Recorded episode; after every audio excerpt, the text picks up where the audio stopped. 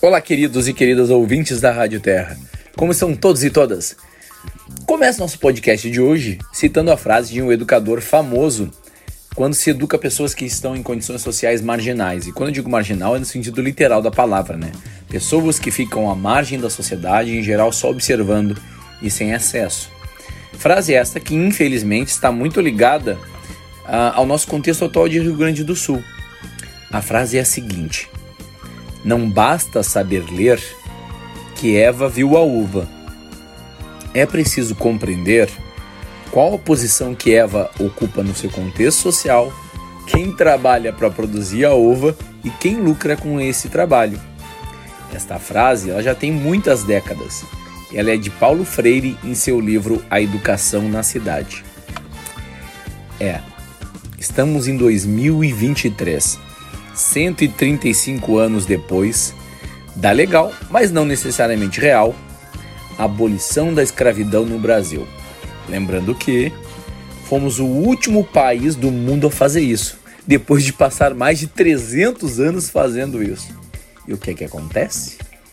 Nesta semana, mais de 200 trabalhadores foram resgatados em um alojamento lá em Bento Gonçalves, onde eram submetidos a condições degradantes e trabalho análogo à escravidão. Ah, Christian, mas isso é um caso isolado. Cara, isso não é um caso isolado nem pensar. Isso ocorre dezenas de vezes por ano. Isso é extremamente estrutural no nosso país. Ou a gente esqueceu que em Venâncio Aires, em 2021, eh, duas famílias foram resgatadas em condições análogas a trabalho escravo numa plantação de fumo na zona rural. E segue acontecendo. E vai acontecer. E dá para piorar. Basta essa condição aparecer na mídia que já pinta o cidadão de bem, defensor de arma, religioso, xenofóbico, misógino e corrupto, defender que o patrão estava fazendo a sua parte, dando emprego a essa pessoa. Primeiro de tudo, ninguém dá emprego. Tu vende teu tempo de vida e força de trabalho por dinheiro, não é presente. Presente é ganhar algo sem nada em troca.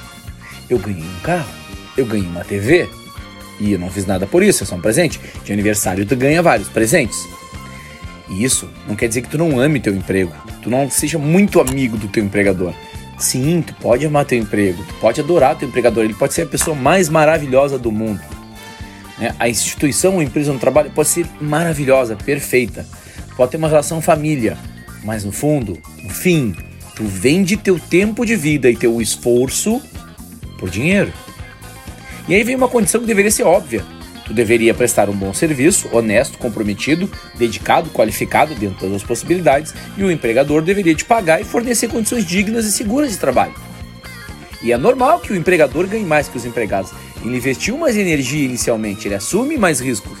E a saúde e a manutenção da empresa depende dele e a TI. Ok?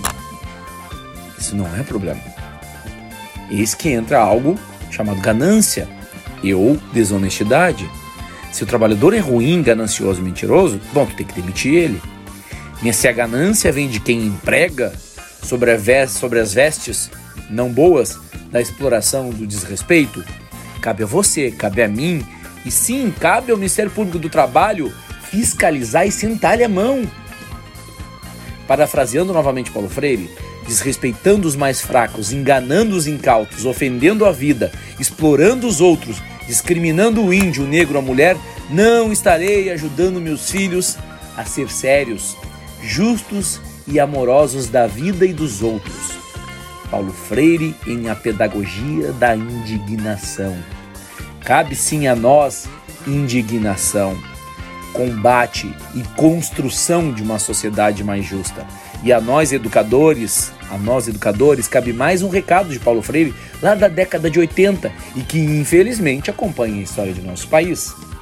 Seria uma atitude ingênua esperar que as classes dominantes desenvolvessem uma forma de educação que proporcionasse às classes dominadas perceberem injustiças aos quais sofrem de maneira crítica. Então, o ruim contra os ricos, desonestos e maldosos que exploram o povo é o povo tipo capitão do mato, persegue, critica e maltrata seus iguais. E fazendo uma brincadeirinha leve para acabar, de acordo com a Money Times de 2020, no Brasil, para você estar na classe A a mais, ou seja, os mais ricos, você precisaria ganhar 176 mil dólares ano. Convertendo em reais, aproximadamente 921.747 reais com 20 centavos por ano, ou seja, cerca de 76.812 reais e 26 centavos por mês. 76.812 com 26 centavos por mês. Para o IBGE, para chegar à classe A, até um terço disso tá bom, chega. Mas tu não vai ser rico. Vai ser né, iníciozinho de classe A. Então, você que está ouvindo e não ganha 76 mil por mês, se junte a nós nessa luta por uma sociedade mais justa, humana e menos desigual. um grande abraço a todos e todas. Fiquem mais ricos se for possível e até a próxima.